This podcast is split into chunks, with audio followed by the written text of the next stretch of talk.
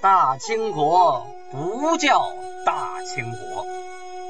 纪晓岚不姓纪，和珅也不姓和。孝庄不能称呼自己是孝庄，叫声小主那是信口开河。摆手绢的那是妓女，绝对不是格格。好，今天听俊贝勒讲一段《清通鉴》。听众朋友们，大家好。上次咱们讲到啊，努尔哈赤一六一六年建立后金汗国啊。呃，一六一六年的公历的二月十七，就是当年的正月初一啊。因为过去啊，它没有公历，它是按照干支纪年，所以呢，和公元纪年会差那么几天。他的正月初一，努尔哈赤。于赫图阿拉城，就是今天的辽宁新宾老城，正式称汗。哎呀，回想一下，从一个月前开始录制《青铜剑》，啊，这不到一个月的时间，这说书的两张嘴呀，上嘴唇一蹦下嘴唇啊，这说起容易，做实难呐。一五八三年，努尔哈赤十三副盔甲，兵不满百，年方二十五岁。起兵到今日，五十八岁了，终于建立了后金韩国。首先呢，是众大臣啊，诸贝勒，就是大伙在一起商议，我国相未立韩，就说我们国家呀还没有立韩。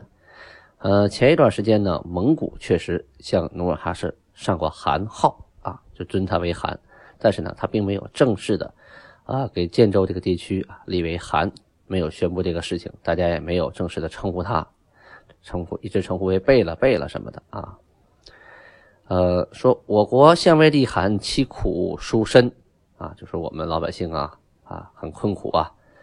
天乃生寒以安国人，应功上尊号，就是老天爷既然让寒降临到我们国家来安抚我们国人，我们就应该给他上一个尊号嘛。于是啊，众群臣呐，就急于殿前分八旗蓄力啊，就按照八旗的方位，大家站好了，左边右边站好了以后，啊，努尔哈赤升殿登御座，众臣跪大家都跪下了，八大臣出班，跪尽表彰。啊，就是跪着啊，趴到中间，要手捧着表彰，阿敦虾。就是阿敦这个侍卫长和额尔德尼巴克什啊，额尔德尼他就是文官里的巴克什啊，巴克什就是那个是指最有文化的人啊，叫巴克什，可以翻译成师傅啊，或者是相当于一个文书这样的官员。呃，额尔德尼呢接表彰，立于函左前啊，在努尔哈赤的左前方宣读表文，尊为。天命抚育朱国伦更衍韩，这个这里有这里边有汉语啊，也有满语。这个天命抚育啊，这是指这个汉语。这个朱国伦更衍韩，这个是朱国伦更衍韩，这是个满语啊。朱国伦呢，古伦呢，后期指的是国家，在前期呢指的是个部落。朱古伦就是各个部落的更印汗，就是英明的汗，啊，简称天命汗。汗离座出殿，叩天三次毕，回位。这努尔哈赤啊，到殿外边向着老天爷磕了三个头，就谢谢你啊，谢谢你让我当这个汗，等于是奉天的命，我当这汗的。然后回到自己位置上，诸贝勒大臣呢，按顺序。也向韩啊三叩头，后啊这以后就追称当年啊为金国天命元年。努尔哈赤呢当时五十八岁。刚才那句说是后追称是年为金国天命元年，啊，大家要问了，为什么说后追称呢？啊，这要解释一下，为什么说金国天命元年？刚才一直说后金呢？其实努尔哈赤啊，建立那个国家就叫金国。因为原来呀，完颜阿骨打建的国家就是金国，都是女真人一脉嫡传，写是自己呀是正宗嫡传，所以呢也叫这个金国。满语是爱新国论。而我们说他建立的后金韩国呀，是为了区分完颜阿骨打建立的金国，加了个后，人家当时啊就叫金国，就叫爱新国论啊。后追称是怎么回事呢？这个要解释一下了。这关于努尔哈赤啊称天命汗这个事情啊，《满洲实录》《清太祖武皇帝实录》还有《清太祖高皇帝实录》啊所记的，跟清太祖朝老满文原档多有歧义，显系后人改动。这什么意思？就是说我们现在看到的《满洲实录》《清太祖武皇帝实录》还有《清太祖高皇帝实录》。很多很多地方都是后人写的啊，就是后人照着以前的档案重新誊写的，粉饰前人的东西啊，特别的多啊，很多都不是历史的史实。啊，真的，我是哎，觉得当时人肯定有当时的想法，肯定夸自己的祖先好嘛。但是呢，对史实就会有一定的更改。首先说第一条啊，他为了比附汉族的封建王朝啊。将所上的韩号啊改成什么了呢？写成列国詹恩英明皇帝。你看，首先说列国，那时候怎么能是列国呢？旁边呢都不是国，是部落啊。詹恩啊，是说大家这个国周边的国家都沾着我们的恩了，那怎么可能呢？那时候你是最小的国家了，怎么可能沾别人沾你的恩呢？还英明可没问题，皇帝这个就是问题了。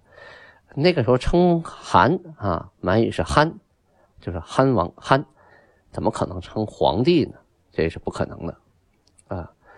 然后《满洲实录》啊，写的是列国詹恩明皇帝，直接把“英”给去掉了，这肯定也不对呀。《清太祖武皇帝实录》啊，写的是富裕列国英明皇帝啊，这还养育了列国。还是个英明的皇帝，这是不可能了，这是。而这个古伦呢，啊，就是过去就是指一个大一点的部落啊，比如说那个叶赫乌拉呀，啊，辉发哈达呀，都可以称之为古伦啊。但是到中后期的时候，古伦啊，比如说代清古伦呐，或者爱新古伦呢，就是表示国的意思了，因为努尔哈赤已经把这些部落通通都灭掉了，现在没有古伦了。所以这“国”的就是国家了，就满语这个词就变成国家的意思了。第二个问题，按清太祖老满文元档啊，努尔哈赤建国后啊，仍以干支纪年，也就是说当年是丙辰年啊，公元的一六一六年是丙辰年。呃，说明啊，当时还没有那种纪元的意识啊，就是脑子里还没有说，哎，我叫什么金国什么天命。啊，元年吧，啊，没有这想法了。但是呢，这些书本啊，都给他改成了建元天命。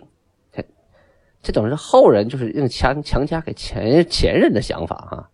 满洲实录、清太祖高皇帝实录都写着，呃，建元天命，以是年为天命元年。这都是胡扯啊，绝对胡扯。啊，其三，元党记录啊。八旗诸贝勒大臣啊，率众呈上韩号。可清太祖武皇帝实录呢，就改成了四大贝勒：代善、阿敏、蒙古尔泰、皇太极及八旗贝勒大臣率群臣呈上韩号。这意在突出啊，这四大贝勒啊，尤其是想把皇太极啊放到显赫的地位，因为后边人家是清太宗啊。可当时呢，大家都是平起平坐的。皇太极谁知道他是清太宗啊？谁也不知道，所以不可能是把他放在前面的啊。这就是后人啊，后人在拍前人马屁啊，不讲史实啊。其次，元档记录是额尔德尼啊，立于韩左前啊，宣读文书，《满洲实录》《清太祖武皇帝实录》啊，还是照这么说的。但是清太祖高皇帝实录呢，为了显示这个君权至高无上啊，就给写成了额尔德尼跪读表彰，他是跪在那儿读的，因为他级别他低啊，皇帝在那坐着呢，你得跪着，这这这也就是后人呢把这些礼数给加进去的，就为了显示君权呐至高无上，不尊重历史事实啊。所以说呢，研究历史的真实原貌啊，还是最好看原当，就是当时的人及当时的事儿，他基本不会有太多的胡说八道的东西啊。那后人再一写呀，他这个主观性就强多了啊。我这边肯定好，你那边肯定不好啊。敌人就是使劲的不好，就现在现在八路军能手撕鬼子一样。你要回到八年抗战，你用八路军过去手撕鬼子，那抗战就不用打到八年了。清朝的时候有这个实录那个实录来粉饰前人啊，我们现在有抗战神剧啊，一个道理啊。既然是尊重历史史实呢啊，这里还要多说一嘴，就是说从万历二十四年呢，一五九六年起，到努尔哈赤去世啊，有人研究啊，说这个他的国号啊有五变，什么概念呢？就是说他称称国号啊变了五回，最初的时候啊说自己是女直。后来呢，改成女真，再后来呢，改成建州，再后来改后金，最后改金。嗯，说在万历三十三年的时候啊，一六零五年，以自己称呼自己为建州等处国王了啊。在万历四十四年，仍沿用建州的国号，后改称后金，在万历四十七年三月，改成金呢，是在天启元年一六二一年。此五和号啊，各有特定的时间和含义，不应混为一谈。这个观点呢，是黄章建啊在努尔哈赤所建国号考里啊写出来的。呃，我个人认为啊，就俊贝勒认为啊，啊，在不同历史时期出现不同的名字这很正常。最关键的呢，当时啊，呃，前期满文还没有出现，所以呢，在往来文书当中啊，利用汉字。和蒙古字比较多，有些呢是给朝鲜的国书，有的是给明朝的国书啊。然后呢，在朝鲜的记录档案中呢，也会提到啊建州啊，他们建州呢，努尔哈赤也会自称自称呼自己是什么什么什么啊，叫女直，这是在辽国的时候为了避讳，前面我们提过啊，不叫女真叫女直啊，是为了避讳避这个辽国皇帝这个讳啊，他皇帝名字里头有个真。嗯，到后来叫女真呢，那可能就是我不用避这个讳了，因为现在已经不是辽国了，我可以叫回去了，啊！但是这都是汉语的一个音译，其实从满语上来说，一个词儿“诸身”，啊，满语是一个词儿，都是“诸身”。然后改成建州啊，这是明朝给他封的一个建州左卫，啊。后来他统一建州，连右卫在左卫在建州卫他给统一了，所以他叫建州呢，是跟明朝给他封这块地儿有关系。他也多次呢在统一之后向朝鲜啊致书的时候说建州等处国王啊，这个是翻译成汉语。你说他要说我建建州的贝勒，这没问题。可是他写成汉语，他写什么呢？他写成贝勒，人家看不懂了。他是建州等处国王，一个是挑大个的说，二一个也是对背了一个翻译。就是建州等处的各各个部落的啊头，就是各个孤论的大啊，或者是说贝勒。那那个时候用满语来理解的话，那就是各个部落的啊酋长，管理各个部落的人。所以用满语来解释，这些都是差不多的，只会有个历史递进。他后来称后金，这后金也是汉语里给的啊，汉语里给的，就是因为前面有个金。如果你再写成金的话，容易混淆，所以加了个后。他自己建立这个国号啊，就叫爱新古论，就和前边那个呃维阿骨打建立的名字是一模一样的。但是这些字呢，写成了汉字，在不同的时期、不同的档案里出现的情况就会不一样。啊，如果用满文去记录这些事情的话，你会感觉都差不多啊，就是历史的一个演变和变革。但是变成汉字，可能就会理解成相提并论的五个啊国家啊，在不同时期出现的五个国家，会是这么理解。所以我觉得呀，研究清史，嗯，不能脱离满文。那直接从汉字去研究的话，难免会出错，或者难免不精准。古今中外呀，就研究大清国号啊，研究这个满族历史的专家呀，很多啊。举例的说，有个叫蔡美彪的啊，他写大清国建号前的国号、族号与纪年，啊，呃，写在历史研究一九八七年第三期，他引用老满文《天命金国函之印》啊等原始文献，指出啊，努尔哈赤于万历四十五年（一六一七年）建国成函的，三年后啊造的满文的《天命金国函之印》，形容说努尔哈赤啊，族姓爱新，就是金啊，所以成为了。海建就是海西建州诸部的共同族称，并用作国名。后金呢是朝鲜传入明朝的，并非努尔哈赤自建的国号。他说的有一定部分是对的啊，这是肯定这个后金不是努尔哈赤建立的。但是努尔哈赤族姓爱新这个我不赞同啊，从哪儿得出来的呢？哪儿记过说努尔哈赤族姓爱新呢？没发现过。在明朝和朝鲜的这个档案里边呢，记载的最多的是同努尔哈赤，包括他的爷爷、父亲啊，都冠过以同为汉姓。其实本身女真呢，她是没有姓氏的。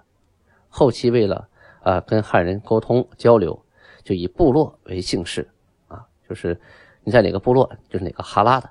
哈拉呢，原来也是指部落的意思，后来就演变成姓氏了。啊，他跟汉人交往，冠了一个汉姓。那这个爱新是怎么来的呢？爱新是他建立的国家。现在的爱新觉罗氏呢，你也懂满文就知道，爱新就是金，觉罗就是宗室。爱新觉罗那就是金国的宗室。而且呢，他还规定啊，从他这个父亲两旁的兄弟啊，堂兄弟那开始算啊，那就是生下来的孩子叫伊尔根觉罗，叫民觉罗。就不姓爱新了，那难道他爷爷要是原先姓爱新的话，他不可能？那他的叔叔大爷们孩子就得姓姓伊尔根觉罗了吗？哎，就得姓伊了，就不姓爱新了。所以说啊，他是有了这个金金国之后，有了爱新古伦之后，才会有爱新觉罗。所以这个姓氏是在建国之后才出现的。包括后期我们要讲到这个。呃，满洲的来历啊，三仙女玉衣坡的传说啊，说爱新觉罗氏最早的不库里雍顺怎么怎么怎么着？这个爱新觉罗是在一六一六年之后啊，建立爱新国之后才出现的姓氏，所以说他的祖上不可能有这个姓。建国之后啊，努尔哈赤的腰板仿佛硬了许多呀。当年的阴历六月，努尔哈赤居然做出了一件令人意想不到的事情。首先呢，咱先说说万历三十六年，一六零八年的时候，建州的努尔哈赤与明的官员立界碑，啊，就是说我们这分好界，双方人员彼此互不侵略。但是有禁令是有禁令啊，每年呢仍有很多的汉人呢偷偷啊越过界来，到建州这个地方啊采人参啊、挖矿、摘果子、砍大树啊。这个骚扰啊，一直没停。但是这个努尔哈赤一直也没敢把人怎么着。清河铺啊，就是辽宁省本溪的清河城，与建州为邻，以金石台为界。啊，以前不许啊汉人呢出境。这个驻清河的这个游击啊，叫冯有功。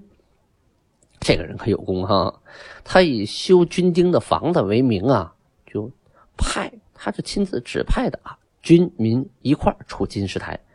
去伐树，他觉得建州好欺负啊！我去伐你大树回来，我盖房子。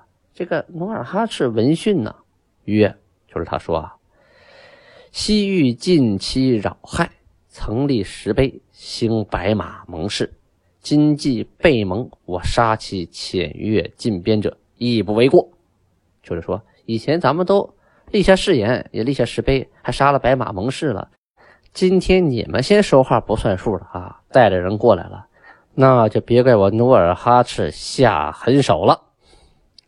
他呀，派达尔汉下还有呼尔汉率领三百余兵，就埋伏在这个树林里了，就等你来。然后啊，先派十个人，就引着这帮啊，就是引着这些偷越境的人过来。突然伏兵齐出啊，啊，一阵箭雨。三百多兵啊，收拾你几十个人，那不跟玩一样吗？将明朝的军丁和同行的商民呢，五十余人呢，是一个没剩，全杀光了。哎，也不能说一个没剩，当时啊，有个叫张通的啊，装死，后来呀就逃脱了，跑回去报告了。新任辽东巡抚李维汉呐，听了事以后一拍桌子，还这还了得啊！马上下令，命建州赶快把生事不疑正法，就是说谁惹的事儿，你给我杀了。然后呢，他就把建州的使者冈古里、方吉纳和从者九人，就是九个跟来的人都扣下了当人质。努尔哈赤啊，为了救被扣的这个十一个人呢，他把这个监狱当中啊，啊这个叶赫的犯人啊十名就给提溜出来了，就说这个十人呢就是生事的不宜啊达尔汉等，然后就押到边界那儿了，挨挨着个的咔嚓咔嚓咔嚓咔嚓都给咔嚓了。然后啊，还准备了一些牛马啊，献给明的边关，就表示悔罪，我认罚。明的官呢，就放了这十一个人。你说努尔哈赤真是有招啊！年底呀，辽东督府朱臣就上书称啊，说这个奴酋啊，就是努尔哈赤啊，阳顺阴逆，表面上挺恭顺的，暗地里呀，他是想造反呐，为祸方身呐。这以后，努尔哈赤如果再有这样的行为啊，我们得治他罪呀，不能这么轻饶他。万历帝啊，听到报告以后啊，也同意啊大臣们这个观点。